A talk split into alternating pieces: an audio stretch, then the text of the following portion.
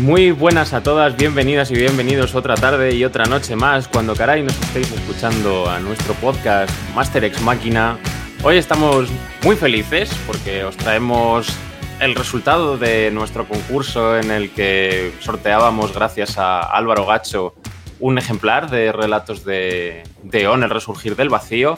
Álvaro, al cual entrevistamos hace un par de semanas. Podéis buscar los links por aquí, os los dejaremos y os traeremos el ganador o ganadora de, de, este concurso, pero más adelante vamos a ver que os quedéis un poco con el hype. Antes de nada, antes de seguir dando la chapa, Álvaro, colega, broda, hermano, muy buenas.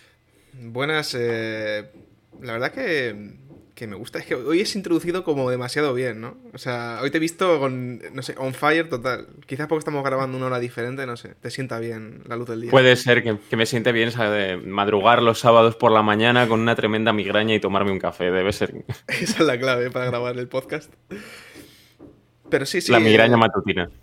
Eh, la verdad que que el tremendo maquinarias de, de Álvaro Gacho. Eh, fue, una, fue una entrevista que fue muy bien. Volverán más entrevistas, esperamos. De hecho, dentro de no demasiado tiempo. Queremos pensar.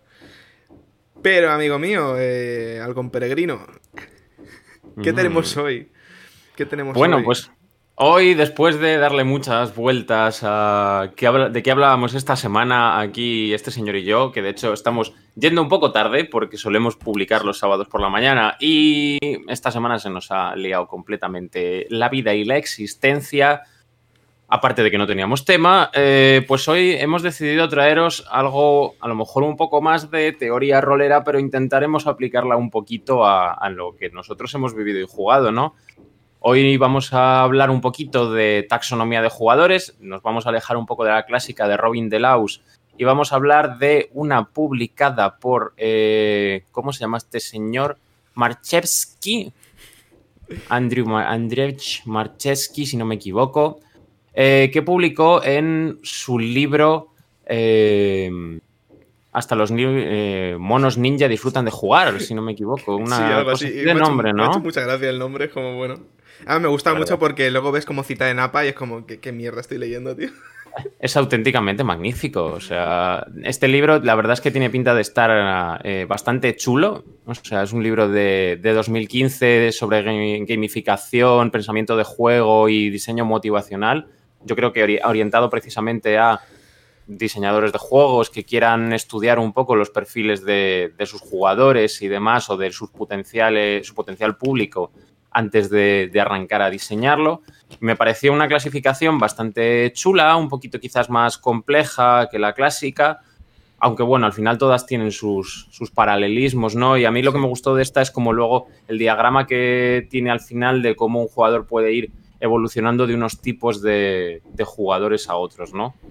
A mí me gusta especialmente, o sea, el que ahora veremos que hay como cuatro tipos eh, que se conocen como intrínsecos. Y luego hay dos que digamos que pueden ser extrínsecos, como tal, tampoco lo llamen extrínsecos aquí. Son un poco más volubles. Y me gusta mucho porque el player, que el player que ahora veremos, eh, el player ahí, el buen español, el inglés español. Eh, Spanglish, es lo que hablamos todos, tío. la sensación no es como que lo que intenta es que este player que va a jugar el juego no por estar dentro del juego metido, sino por conseguir cosas, por tener logros. Ujú. Escoger a ese player y conseguir que se convierta en uno de esos otros, digamos, cuatro, cuatro elementos que sí son intrínsecos y juega el juego porque le apetezca jugar, no solamente porque voy a conseguir eh, un, un logro hoy, hoy voy a... Nada, nada, es disfrutarlo, que al final es lo que Claro. se supone que venimos, ¿no? Sí, porque yo qué sé, yo por ejemplo, ahora he vuelto a jugar al Magic Arena, ¿no? Entonces, sí es verdad que hacía tiempo que tenía el Magic abandonado, he dicho, bueno, pues como estoy teniendo tiempo libre para mí, voy a echar unas partidas y demás, pero sí es verdad que yo muchos días al final ya juego por la recompensa pura y dura, ¿sabes? De, bueno, mira, tengo unas misiones diarias, me voy a llevar los 500 de oro y la experiencia diaria para ir sacando cartas y demás, y al final lo que te da es eso, gustico, ¿no? El sacarte la recompensa y al final mucha va- o, gran cantidad de jugadores, como tú dices, empiezan o te entran en un juego por el hecho de que van a haber recompensado la actitud ante la que vengan, que luego existen como cuatro subtipos de, este- de estos jugadores con motivaciones extrínsecas a ellos mismos, ¿no? Las que te da el propio juego. Y luego la clave es, como tú dices, conseguir arraigarlos al, juego de rol, arraigarlos a tu mesa y traerlos a que tengan su propia motivación, su, motivación intrínseca, ¿no? De ellos mismos, de cómo quieren explorar el juego y que ya no sea solo eh, la propia mecánica y el propio sistema que les recompense, ¿no? Sino que lo que ya ellos hagan les recompense a sí mismos. Eso me parece una cosa magnífica y maravillosa. Además, eh, justamente es algo que me planteaba yo ahora con la eterna crónica de MDT. Esa que llevas jugando seis años. Cuatro y pico, cinco creo. Bueno, y con, un parón largo, que luego miran los jugadores. No, es que eh, no hemos jugado en un año y pico. Pero bueno, la hemos retomado, estamos jugando casi semanalmente. Aunque son partidas cortitas, pero bueno, es no parar. Y claro, eh, yo ahora los consulté con ellos un poco porque yo había pensado una serie como de recompensas, pero no eran tanto voy a daros puntos de experiencia, voy a dar, eh, no sé, de hecho no, hemos jugado como cinco partidas o así, todavía no les he dado puntos de experiencia, eh, que ya les daré si, si, quieren, pero les propuse precisamente eso porque se me ocurren cosas que creo que, que les pueden ser más interesantes que voy a subirme fuerza al 4, voy a obtener el poder de obtener 4, que a ver, eso está guay, ¿no? y puedes conseguirlo. Pero es la idea un poco de saber que cada jugador quiere un poco una cosa diferente y dársela no mediante, bueno, tres puntos de experiencia esta sesión, tres puntos la siguiente, sino el ir preparándolo con tiempo para, para que realmente las recompensas que yo como máster quiera prepararles cosas que sé que a ellos les van a gustar y darles esas recompensas también mecánicas, evidentemente, además de la situación que puedan vivir. O meter NPCs que, pues en vez de aliados al uno, pues es, oye, pues sé que tiras por aquí, eh, pues vale esta persona en concreto. Y bueno, empezar a hilar cosas que sé que a ellos como jugadores les va a llamar más la atención que, bueno, pues tomar cinco puntos de experiencia. Y ya. Claro, se aleja un poco a lo mejor de la visión clásica de cómo empezaron estas cosas del, vale, matamos 40 monstruos y nos llevamos no sé cuánto de experiencia y entonces yo ya tengo X poderes, sino que ahora va un poco más orientado a que las campañas ya no solo se desarrollan en la mesa cuando estás jugando y te sientas los cuatro, los cinco, los que seáis, comenzáis mm, a narrar todas juntas y demás. No se centra solo ahí, quizás, sino que también te llevas una parte a la metamesa, a cuando ya has terminado la sesión y demás, y hablas con ellas de forma independiente o incluso en conjunto, y ves y hablas mm, ya no desde la voz del personaje, sino desde la voz del jugador sobre lo que su personaje va a querer, ¿no? Un poco la planificación previa y demás a lo que luego vaya a aparecer en partida, que me parece también súper importante y que es, una, es un desarrollo y un devenir que yo creo que le ha dado muchísima personalización y ahora esa capacidad de que hablemos las cosas por delante y luego cuando tú llegues a la mesa te encuentres precisamente lo que quieres, ¿no? A pesar de que siempre vas a tener el elemento sorpresa porque no todo va a ser como a ti te dé la gana. Claro, desde luego. O sea, al final más te tiene que sorprender, pero que está muy bien, ¿no? Esto también pues, lo habla un poco, no exactamente así, pero hay algo que menciona de hablar mucho con los jugadores y tal, John Wick, que hablábamos la semana pasada de él. Es algo que es una idea que realmente ya hemos ido exponiendo un poco por aquí, porque también hablamos un poco de esto cuando tú nos trajiste, ¿cómo se llamaba? Eh, aquel tremendo... Forge. Iba a decir Kickstarter, pero no sé si era Kickstarter, ver cambio o lo que sea. Era un Kickstarter, el de Fate Forge. Forge. Y bueno, pues son cosas que al final, ideas que, que están un poco eh, en, digamos, una nueva ola, si queremos llamarlo así, de, rol, pero que tampoco, o sea, bueno, es algo que ya está un poco dentro de, del día a día de todos los juegos que están ahora ya es la tónica habitual entre toda la gente que dirige y demás, pero bueno, hubo un momento en el que yo creo que a lo mejor no lo fue tanto, ¿no? pero sí es verdad. Y e incluso mm, una persona lo puede hacer de forma natural y demás si hablas fuera de cámara de tu personaje, con el máster de no sé qué, tal y cual. Pero hay que ser a lo mejor consciente ¿no? de la idea de haz un esfuerzo activo por hablar con los jugadores de sus personajes, siéntate un rato con ellos, habla, estate dos, tres horas, lo que quieras, porque al final al jugador de rol sí que si, si su personaje le motiva, le apetece. Y luego yo creo que se, retroalimenta, ¿no? Si tú hablas con el máster y te inviertes tres horas de tu tiempo el máster le vas a estar dando trabajo hecho porque puede hacer mejor de narrador omnisciente y ser consciente de lo que está dentro de la mente de tu personaje y darle un poco esas recompensas que él busca de la forma que sea, tanto como al jugador como a las motivaciones que tiene el personaje y con qué cosas se puede encontrar. Eh, y eso a ti te facilita el trabajo como narrador y luego creo que le da también una, propia, es, es, una propia recompensa al jugador, ¿no? Ver cómo invierte, invierte su tiempo en dedicarle eh, una exploración interna al personaje y luego ver que el máster se le ocurra un poquito con lo que tú le has dicho y encuentra todo eso que tú le has dicho, ¿no? Yo creo que al final se retroalimenta y crea muchas más ganas de jugar, muchas más ganas de explorar con ese personaje. Hombre, es que no es lo mismo que si llegas y dices, bueno, hazte un personaje, te lo haces, vale, si te lo quieres jugar, si no, bueno, pues y vamos a jugar esta campaña que es así, así, así y, ya está. Entonces, bueno, pues para eso me puedo crear a cualquier personaje. Si no voy a interactuar realmente de ninguna manera previa, ¿no? Que a ver, pues yo creo que para partidas cortas, aventuras y tal, bueno, pues puede ser una forma que está bien, pero hombre, cuando haces una crónica larga yo creo que, que joder, merece mucho más la pena eh, invertir tiempo en el personaje y que el máster también invierta tiempo en, sacar cosas y que te interesen. Pero bueno, que también depende de los jugadores y de todo, ¿no? Porque lo mismo dice, bueno, pues me apetece ahora jugar una crónica, no quiero pensar mucho, me hago un personaje sencillito y, tiro para adelante y no me complico y lo que nos vaya saliendo, pues ya vamos haciéndolo y punto. claro, además es verdad que en función de, tu, tu, momento y demás, o de cómo estés viviendo ahora, las situaciones externas al juego, lo que sea tal y cual, te puede hacer estar en distintos moods o que te enfrentes a los juegos de una forma completamente distinta a lo mejor como lo hacías antes, vas evolucionando, hay ciertos juegos que te los tomas de una forma y otros de otra según la mecánica que te tenga. Entonces, aquí, claro, luego las clasificaciones nunca son blancas ni negras, porque al final siempre te enfrentas a esto y yo qué sé, intentas sentarte y decir, vale, mi jugador X eh, o mi jugadora Y, mm, ¿qué tipo es de todos los que tengo delante? Y entonces es como en divergente, no ves una claridad, sino que realmente los tienes encasillados dentro de varias cosas, lo cual también es bueno porque te permite explorar más cosas y no vas a tener en mesa uno del tipo A, otra de B, C y D, y que sean completamente incompatibles y tengas que estar haciendo un encaje de bolillos durante la partida para darle a cada una lo que quiere, ¿no? Entonces, eso también es bueno, te amplía un poco el rango, te permite que las mesas tengan dinámicas diferentes durante ciertos momentos o que cada mesa evidentemente sea un mundo, todo en función de esa historia, ¿no? Así que sí, es que, que a mí, yo soy muy, yo soy muy precisamente de, querer buscar siempre una nueva vuelta al personaje y profundizar más. Pero, pero sí, eh, no sé, vamos a empezar ya, porque, porque si no, vamos a estar, que ya llevamos 13 minutos y todavía no hemos empezado. Y luego queríamos hablar de más cosas.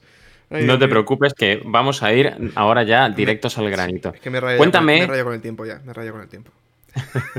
Digamos si no llegamos a la hora hoy. Te queremos igual. Sí.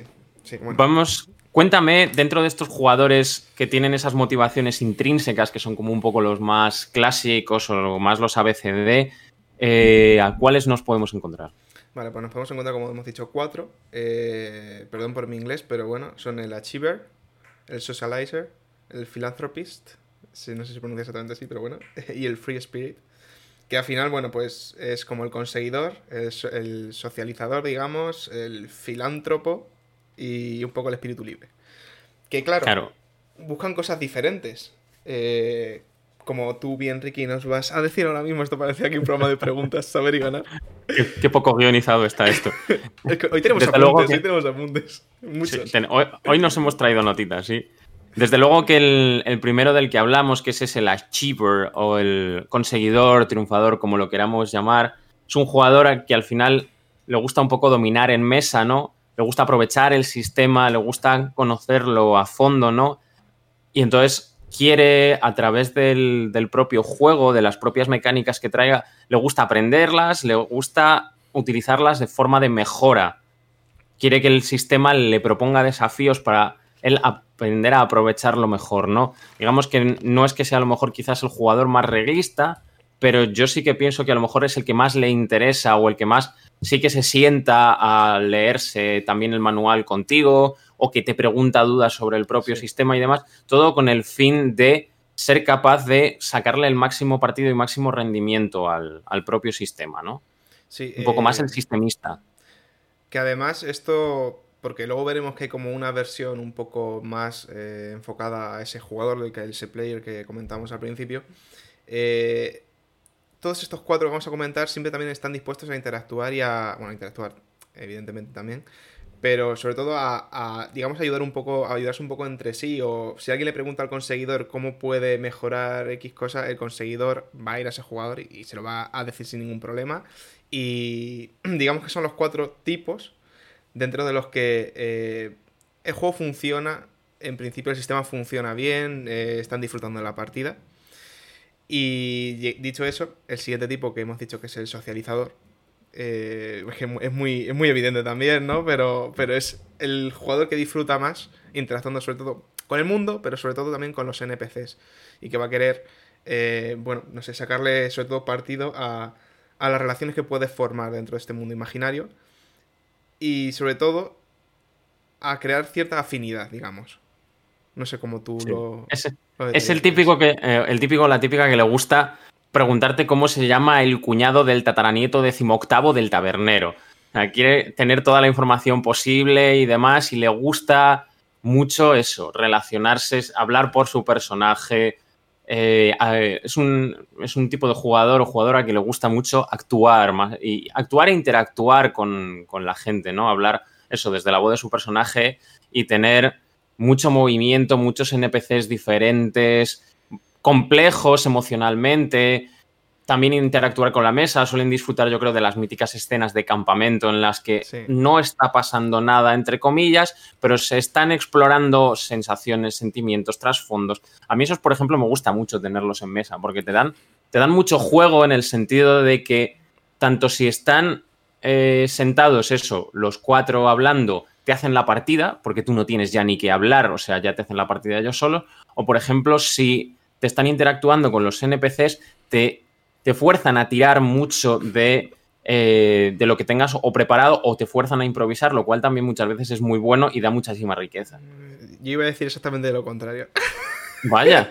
bueno, de lo contrario, en plan broma, que es que son los que te Tenemos una discrepancia. No, o sea, realmente sí, o sea, pero decir de broma que, que, son los que te fuerzan a, a crearle trasfondos a cualquier cosa, lo cual es como, madre mía, espérate que ahora tengo que andar improvisando, que yo a tope así improviso más, realmente, pero bueno, para hacer un poco la broma. Yo me considero, por ejemplo, muy, muy socializador, aunque hablar el tipo de jugador que es uno mismo, también yo creo que no, no tienes la misma visión que cuando alguien te dirige. Sí, desde luego. Desde luego, vamos tú ya. conozcas, creo que es mejor cuando varios másteres pasan y te pueden decir más o mm. menos lo que consideran que tú has hecho. Pero sí, o sea, y yo también disfruto mucho con ellos realmente, sí. Es que, no sé. Además, Vampiro, ni juego de mesa, es muy para este tipo de jugador.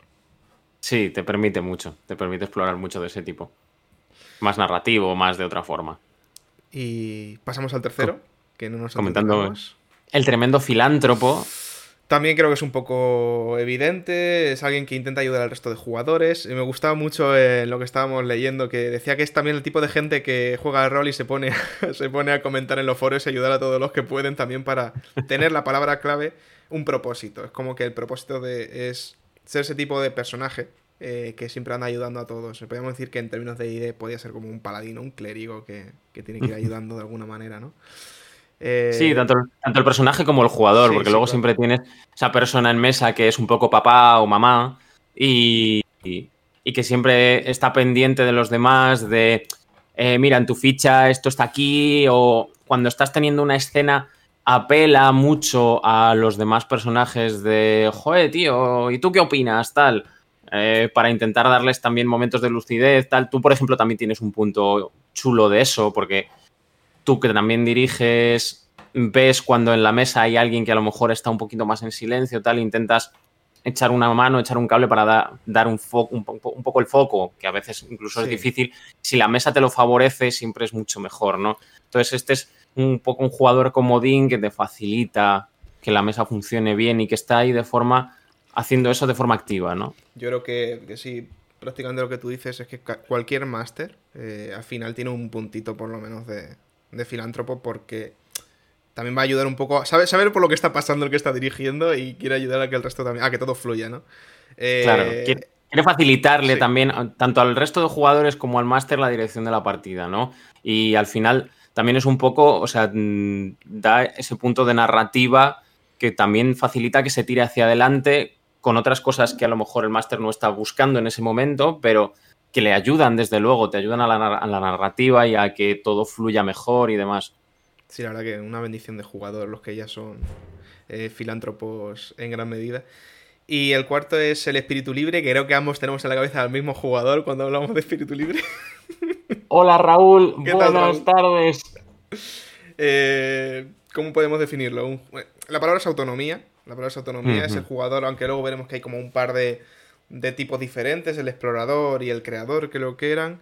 Pero básicamente lo que quieren es que tú, él se ha hecho el personaje y tú déjale que él quiere, se habla del explorador sobre todo, quiere mm. ver cómo es ese mundo, quiere desarrollar esa historia, esa aventura que está viviendo ese personaje y el sistema eh, lo irá descubriendo conforme vaya, vaya viendo él qué limitaciones tiene, porque son de los más creativos.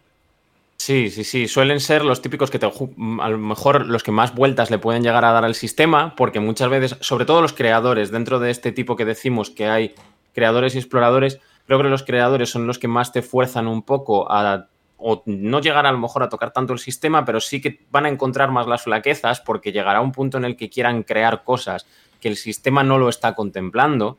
Entonces, eso te va a abrir muchas puertas a explorar otras opciones, a mm, importarte cosas de otros sistemas, a crearte tu homebrew para que puedas darle cabida a esto.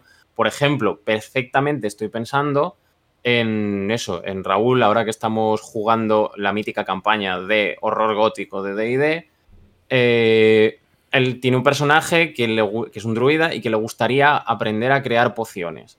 Entonces, hemos buscado en la guía del Shanatar cómo qué opciones hay para teniendo el kit de herboristería, cómo te puedes crear tus, ciertas cosas. Y te da soporte hasta cierto punto, te da para crear pociones de curación de los distintos tipos y demás, pero a él se le quedaba un poco corto, entonces nos hemos dedicado a explorar sistemas para hacer recogida de ingredientes, creación de distintos tipos de pociones y demás, porque le apetecía un personaje de ese estilo, como el juego no nos da esas opciones, pues bueno, vamos a crearlas, ¿no?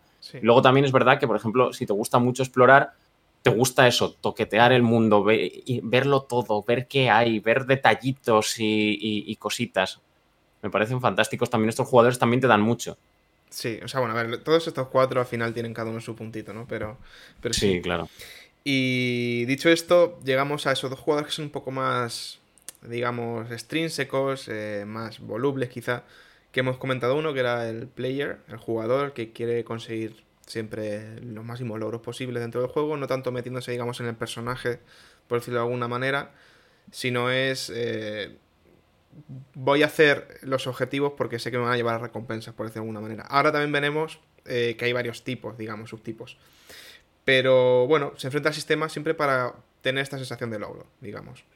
Es al que le gusta subir puntitos en la ficha y ver que su personaje va matando orcos y va subiendo. Va mejorando va teniendo ataques más fuertes y demás. Sí. Y por otro lado tenemos al Disruptor, que esto ya es. También hay unos subtipos que, me parecen, por lo menos, nombrar los importantes, son cuatro. Pero, pero bueno, digamos que es un agente de cambio, por decirlo aunque suena muy pro, dicho así. el disruptor, hay algo que no le convence del sistema. Principalmente hay parte, ¿no? Y quiere, quiere cambiarlo. El problema es que, como vamos a ver, eh, Ricky, hay como lo que se llama Black Hat y White Hat, que son dos tipos de disruptores que, digamos, pueden ser muy buenos para el sistema, de hecho, y dos tipos de, disruptores que o van cambiando o lo mejor es quitárselos de la mesa directamente.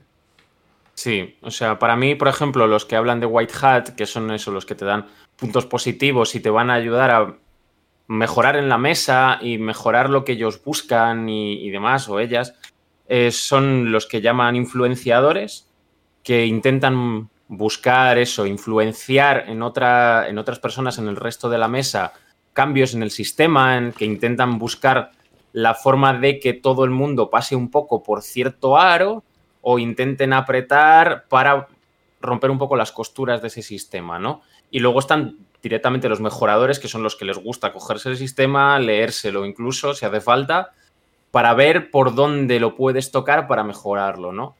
Esos son los que serían un poco más positivos para la mesa, ¿no? Porque te busca, al final lo que buscan va todo en una dirección a mejorar la experiencia, ¿no? Y en verdad tienen bastante que ver con el, con el espíritu libre, con el free spirit. Eh, realmente es como que, es lo que tú dices, ¿no? Que intentan sacar más jugo del sistema que en principio termina, a ver, por mucho que el sistema contemple muchas cosas, sigue siendo algo rígido y que el, el narrador el máster tiene que hacer más flexible. Y estos son los jugadores que le van a decir, oye, tío, hazlo flexible, porque quiero más cosas. Cosas que no se ven aquí. Y luego, como dices, están los Black Hat, que son eh, también dos, el Griefer o Acosador, que hemos decidido traducirlo así, y el Destroyer o Destructor. Entonces, el Griefer realmente son dos jugadores que van hacia la destrucción realmente de, de la experiencia. Por un lado, el Acosador es el que lo va a hacer enfocándose a los jugadores o los NPCs. Va a intentar por diversión o... Bueno, principalmente por diversión, va a ir a, joder a estos jugadores o NPCs. A fastidiar el sistema. Mientras que el destructor él va a hacer lo propio con el mundo, digamos, o con el sistema como tal, más que con jugadores o, NPCs. Realmente es son como dos maneras. Busca las lagunas, ¿no? Sí. Sí. Va a intentar encontrar sobre todo, bueno, el Destroyer, más que incluso destrozar el sistema de, fastidiar a jugadores, como digo, es más, eh, voy a encontrar esas lagunas como podrían hacer eh, los White Hat que estamos diciendo, pero para aprovecharlas y romperlas por sí mismo y que eso afecte negativamente a toda la experiencia del grupo. Claro, pero solo por propia diversión, ¿no? Es a lo mejor un poquito más egoísta en ese sentido. Sí, sí, por propia diversión. O sea, es bueno, pues es que es un tipo de persona que si lo tienes en mesa, eh, si está empezando, pues puedes dar otra oportunidad, puedes ver cómo va evolucionando, ver qué quiere realmente, si hay algo ahí que se puede hacer va a cambiar, pero realmente yo ahí estoy con John Wick, que lo decíamos otro día, de, mira, si vas a fastidiar toda la experiencia, no jugamos y, ya está. O sea, sí, claro. juega otro tipo de juegos en los que no jodas al resto de la mesa. Básicamente. Y nos quedan los players, que también parecen un poco interesantes. Eh, resumiendo mucho, yo creo que bueno, podemos verlo un poquito más detenido, pero son también cuatro subtipos que realmente tienen que ver con los cuatro tipos que hemos visto intrínsecos. Es decir, eh, están los self-seeker o autobuscadores, que serían algo así como. tienen que ver mucho con, con los filántropos, digamos, pero siempre van a querer recibir algo a cambio. Y este, esta es la, la tónica, ¿no? Yo creo que lo que se por lo que se definen los propios players como tal dentro de este, de este arquetipo, por así decirlo, de jugador como tal, son eso, lo que decíamos antes, la búsqueda de la recompensa por la recompensa, ¿no? Como cuando yo juego al Magic. Yo quiero ver subir mi, el, el oro en el Magic y quiero ver aumentar el pool de cartas, punto. Entonces al final aquí tienes distintas medio motivaciones, un poco tal y cual, pero al final siempre vas a buscar que el sistema, que el Master te dé un regalito, una recompensa al final, algo en lo que tú veas que mejoras, ¿no? Eh, sí, básicamente, ahí lo he dicho. Venga, otro euro para la cuenta, chica. Eh, es coger cada uno de los otros tipos y en vez de hacerlo mm, por lo que era intrínseco, por disfrutar, eh, por ejemplo, socializar, simplemente lo llevas a socializo porque eso me va a dar un premio o, conseguir un logro, básicamente. Sí. Otra vez. Sí, sí, sí. Es literalmente eso. Es los otros subtipos, pero siempre como herramientas para conseguir logros. No, no porque lo hagan en sí, ya está. En este caso, por ejemplo, el, self-seeker es eso, es relativamente parecido al filántropo y busca la ayuda en la mesa, pero siempre va a esperar del máster que eso le, recompense de alguna forma, ¿no? Así como, por ejemplo, el que llama consumidor, que se parecería al conseguidor o al triunfador y demás, que, van a... Es como, como esas típicas personas que participan en concursos directamente por el premio, no por la cosa de, bueno, venga, vamos a hacer bola de esto, ¿no? Y demás, no, sino que directamente esperan que le toque y, quieren esa recompensa, ¿no? Como tal. Sí, sí. O sea, bueno, y los otros dos igual. Networker es como el socializador, pero simplemente lo hace por la recompensa, y el exploiter lo mismo con el espíritu libre. Eh, dicho esto, en realidad eh, hemos leído bastante, hemos tardado bastante tiempo, pero creo que lo hemos hecho un resumen bastante decente. Yo creo que sí. Mira, pienso, pienso en el networker como esa también como esa mítica persona que le gusta tener una red de contactos para luego cuando necesite algo tener a la tía que hace no sé qué. Entonces, buah, yo conozco a una pava que mm, buah, nos va a sacar de este lío como Dios porque mm, tiene contactos en la cárcel y bla, bla, bla. O sea, busca interaccionar con las personas para que luego como tener algo a cambio. No realmente porque el personaje o quiere saber más de él, simplemente porque le va a ser útil para otro momento y ya está. efectivamente. Que hay tipos de personas así por la vida. Sí, sí. Perfectamente. Sí, esto sirve para los juegos, pero realmente en la vida hay cosas que, son bastante equivalentes. claro. Y luego, lo chulo de esto es que al final es lo que decíamos al principio, ¿no? Que este tipo de jugadores o jugadoras con motivaciones extrínsecas, cuando tú los, llegas los llevas a la mesa e identificas de qué tipo es cada una, puedes intentar empezar a darle ese tipo de cositas para traer a que las motivaciones sean intrínsecas ya del propio personaje más bien y que cada fin de semana, cada dos semanas, cada vez que juegues, venga con esa motivación y la vea cumplida, ¿no? Sí, o sea, es que, a ver, yo creo que también es lógico que es lo que dice, que cuando alguien empieza a jugar al rol, en términos generales siempre, eh, tu motivación va a ser ver cómo crece esa ficha de personaje casi o bueno, sí vas a interpretar algo, pero todavía no estás tan, tan metido en ello. Quizá hablar incluso de, ti en vez de, pues mi personaje dice, o esta clase de cosas, ¿no? Que, son más habituales, aunque hay gente que, lo hace siempre porque, bueno, pues es su manera de rolear. Pero que es más habitual cuando estás empezando. Y, y claro, ahí tienes que empezar a engancharles con lo que es el mundo en sí. Porque al principio es, bueno, pues tengo un personaje y van a pasar cosas y yo quiero que esto se infle y ya está. Entonces, bueno, pues eh, sí, básicamente este resumen es para decir, vale, los players funcionan de esta manera, pero vamos a intentar que eh, pasen de Networker a... ¿Cuál es el del Networker? A Socializer. Ah, eh, y así, bueno, no siempre pasan al mismo del que eran como players, pero es lo más habitual. También comentaban en, lo que hemos estado hablando. De hecho, hay un diagrama bastante chulo que, eh, si soy capaz, lo pondré por aquí ahora por el medio, encima de nuestras caras, aunque sea durante un par de segundos, para que, para que lo veáis. Que enseña un poco el diagrama de flujo de cómo algunos tipos de jugadoras van evolucionando a, otros distintos tipos con, el tiempo, ¿no? O cuáles son las relaciones que más es fácil, son fácilmente interconvertibles. Sí, sí. Y bueno, como hemos dicho también al comienzo, es que nadie es de un tipo únicamente. O sea, sería muy, muy extraño. Lo normal es que, bueno, te puedas quizá identificar con alguno más, pero lo suyo es que a lo mejor hay dos o tres cosas, dos o tres tipos que se encaja mejor con tu personalidad o cómo juegas como jugador. Es decir, que no, no es eres así y ya está. O sea... Claro, yo por ejemplo, mira, antes hablando, hablando de ti y específicamente como jugador, yo que te dirijo, yo eso, yo te veo como socializador perfectamente, como tal y como tú te defines cosa que es verdad. Sea, porque a ti te gusta interaccionar con el mundo, con los personajes, te gusta hablar por tu personaje, pienso específicamente en Maddie ahora mismo. Y por ejemplo también tienes mucho de, filántropo, ¿no? Porque veo muchas veces eso, como buscas en la mesa eh, en la que jugamos esta campaña, cómo intentas eh, relacionarte con dos de los personajes que son tus hijos adoptivos y con otro que es el señor raro del barrio. Hola Gilly, un Víctor, te queremos. El señor raro del barrio que no habla, que es como muy dark y muy edgy. y entonces como...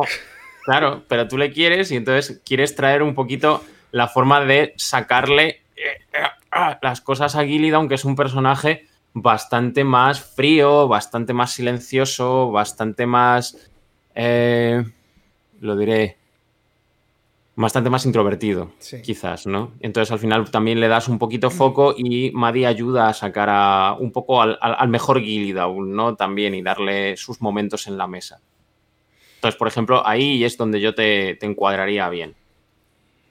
Qué bonito, no soy, no soy ningún, no soy un griffer. No, no, eres un griffer. Que yo sepa.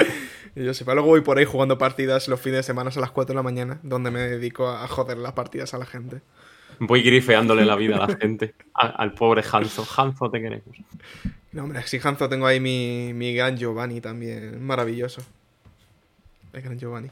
Eh, bueno, pues más o menos digamos que hemos cubierto, eh, resumido un poco, pero pero todo esto que estábamos eh, contemplando del tipo de jugadores. Pero si hoy el programa se llama Disfrutando en la Mesa, eh, era porque también íbamos a comentar un poquito y luego finalmente daremos paso al sorteo.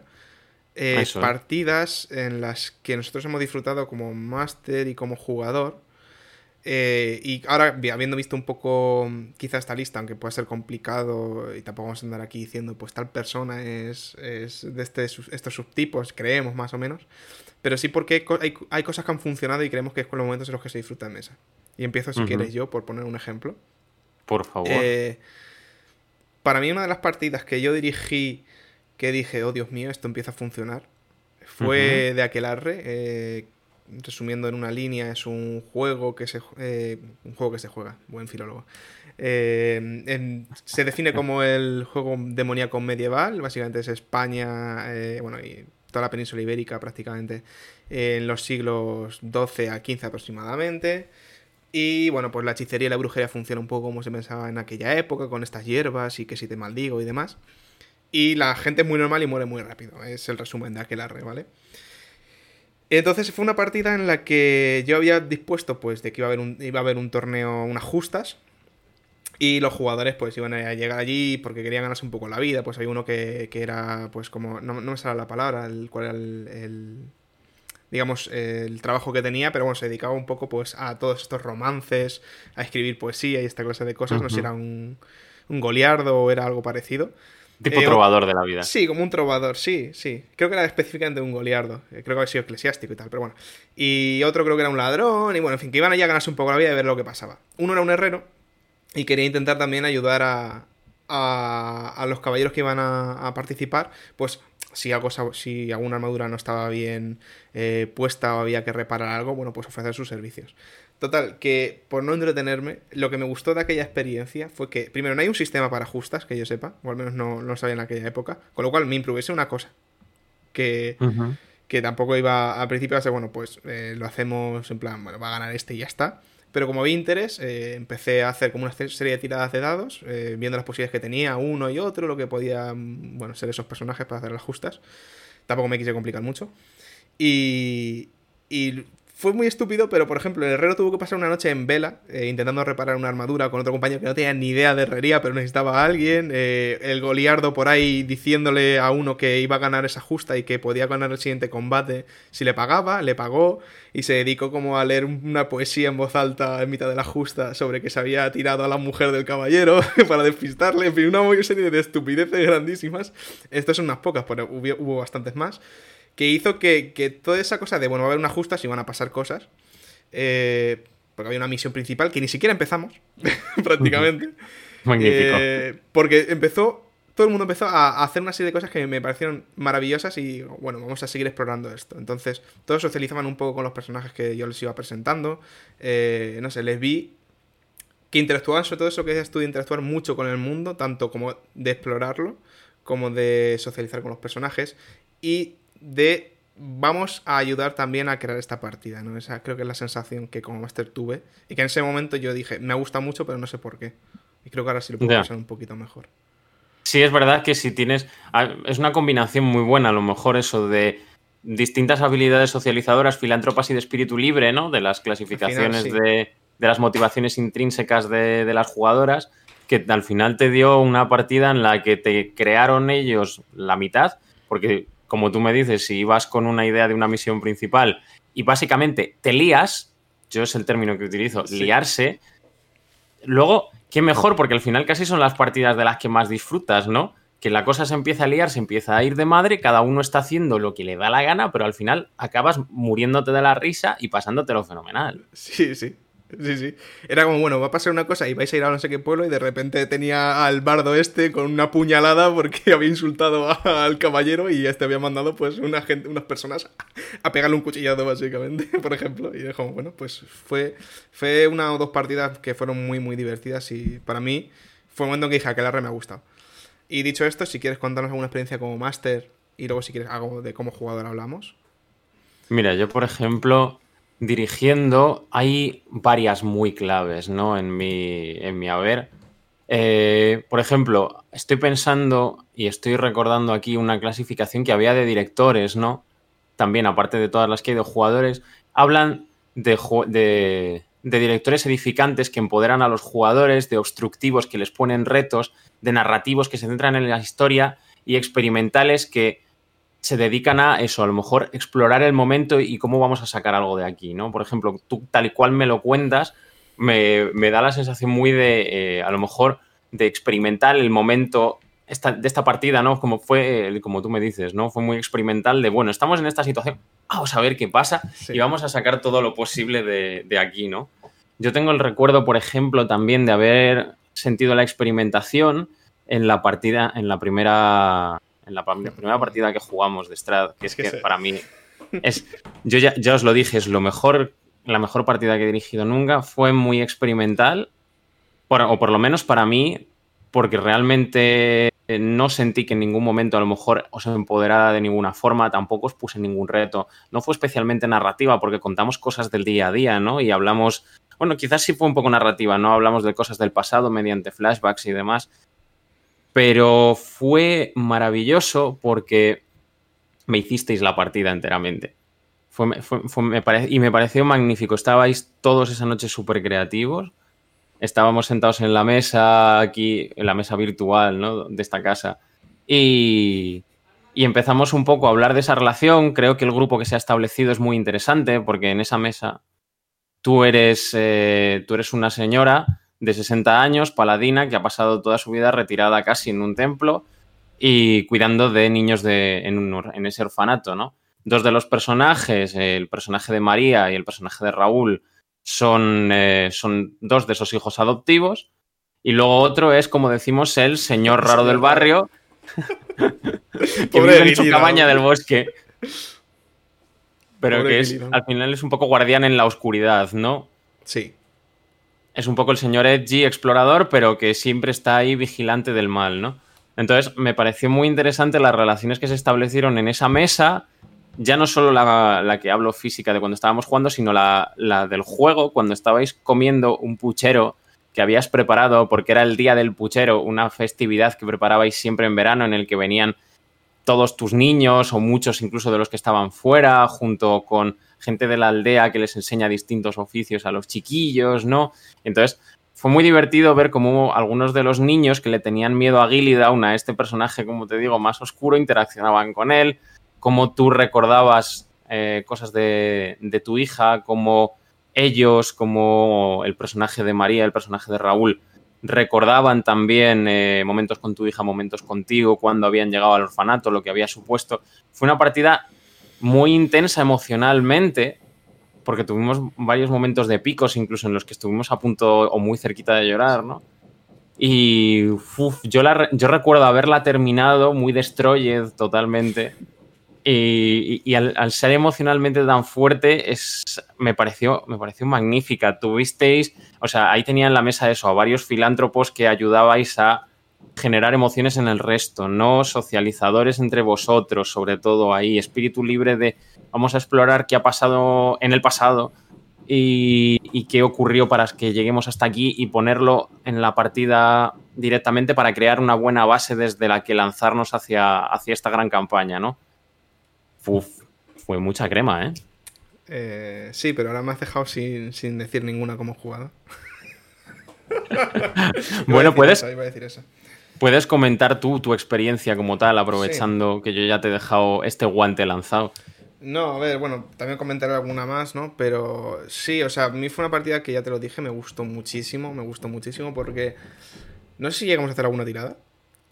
Eh, creo que no.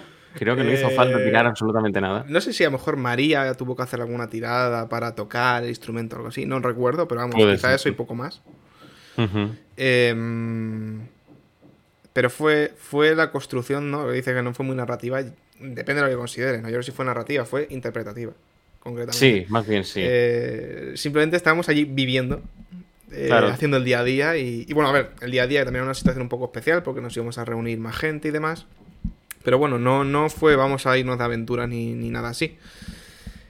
Y, y wow, eh, no sé, fue... También creo que todos hemos creado bastante trasfondo y, y no sé, estuvo chulo porque también como jugadores hablamos entre nosotros, pues eso, para, oye, pues nuestros personajes tienen que ver de una, otra u otra manera. Todos estamos relacionados. Estábamos relacionados previamente ya antes de, empezar la campaña, habíamos hablado de ello.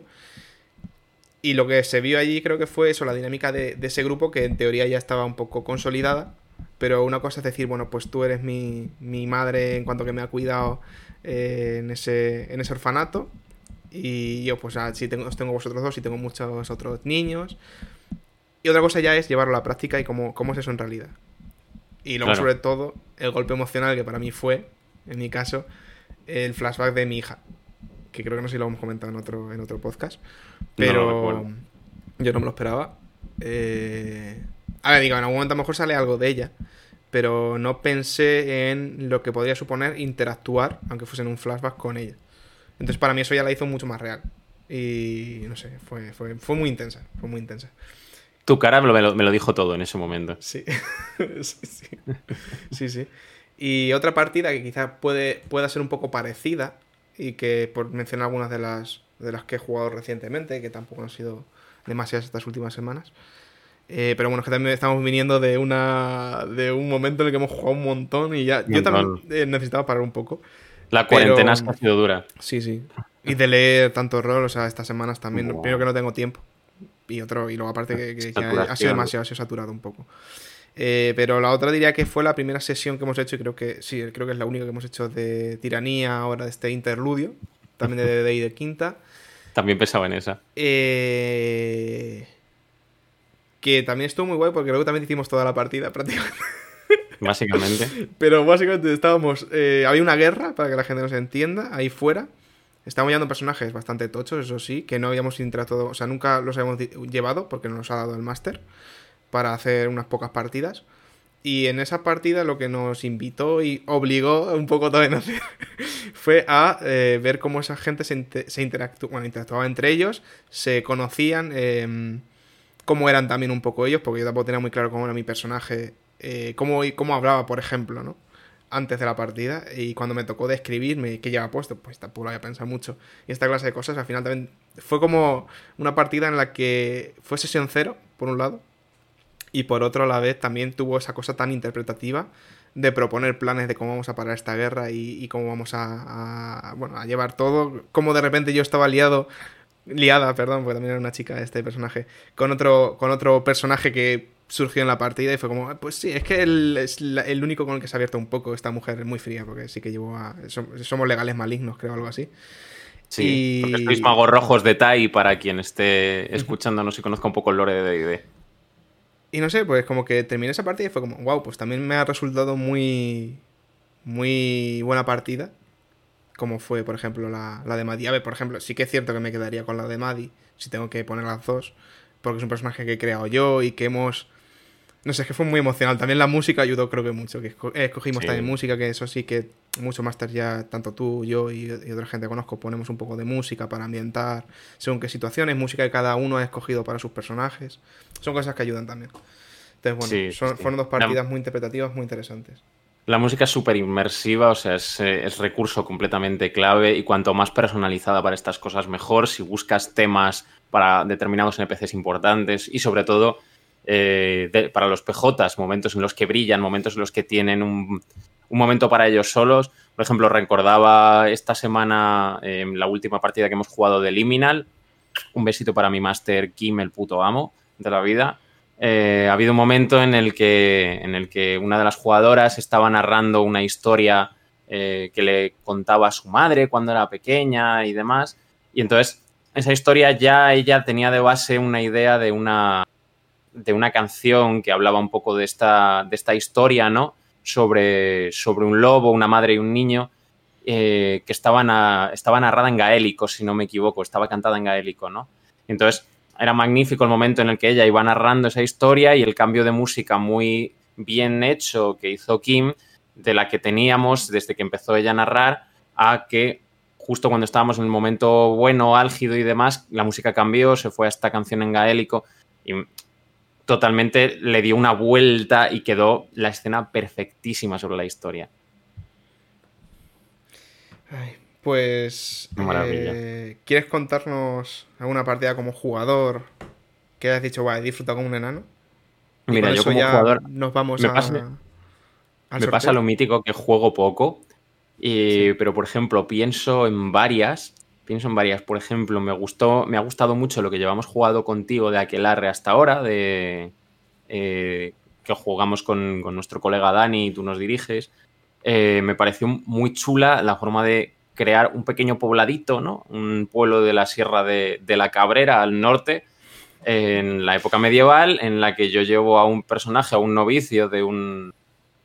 Lo diré, de un convento, él lleva al barbero cirujano del pueblo, que somos colegas de toda la vida, de cuando éramos pequeños, nos hemos pasado años sin ver, en el poblado está mi madre, está la gente del pueblo. Es bastante interesante y bastante chula la relación de que yo como jugador tengo que ir conociendo a esos personajes y tengo que ir explorándolos, pero se supone que como personaje los conozco de toda la vida, ¿no? Porque yo me he criado y he crecido con ellos, ¿no? Habrá gente que ha llegado nuevo al poblado y que no conozco y demás, pero hay otros que los conozco de toda la vida.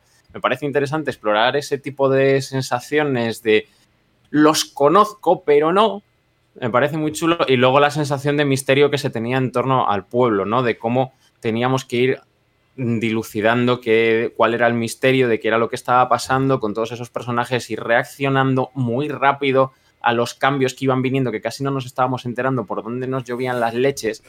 Entonces, esa, por ejemplo, esas partidas las recuerdo geniales. Sí, yo también las, disfruté mucho. Entonces, esa pequeña crónica de, de Aquelarre estaba gustando mucho. De ahí que me haya, me haya dado tiempo para hacer el segundo capítulo. Porque quería subir el nivel y. Joder, es que está quedando muy bien. Entonces digo, bueno, merece la pena. Está quedando muy bien. Está quedando magnífica. Y luego recuerdo muy buena y muy divertida. Eh, una que hemos empezado a jugar en verano, que solo hemos jugado una, una partida así muy, así que al final fue cortita y demás, pero que fue muy interesante a esta versión que se llama Aventuras en la Tierra Media, que hay para jugarte Tierra Media pero en quinta, que se la hemos regalado a nuestro colega Víctor este verano por su cumpleaños y demás. Víctor, que es tremendamente friki del Señor de los Anillos y que conoce el lore de sobra, con lo cual es capaz de hacerse una campaña de esto magnífica. Yo me hice un tremendo elfo estirado, erudito, lo que sea, eh, y luego mi colega Sergio se hizo un Dunedain, con lo cual me pareció una interacción chula. Nos mandaban a Valle a básicamente no hacer ni siquiera una misioncilla porque nos íbamos un poco por nuestra cuenta, ¿no? Y entonces llegábamos a un sitio, había, habido unos raptos, una movida muy rara y demás, y al final acabábamos llegando a lo mítico, una cueva de trasgos y demás, encontrábamos una espada muy antigua y demás, y el momento magnífico de la sorpresa es cuando estábamos llegando otra vez de vuelta al pueblo y estábamos en plan de, coño, ¿y qué hacemos con esta espada? Que esto tiene pinta de ser de la primera edad, ¿no? Y de repente te aparece alguien por detrás que te dice, mm, creo que yo me ocuparé de eso. Te das la vuelta y era Gandalf.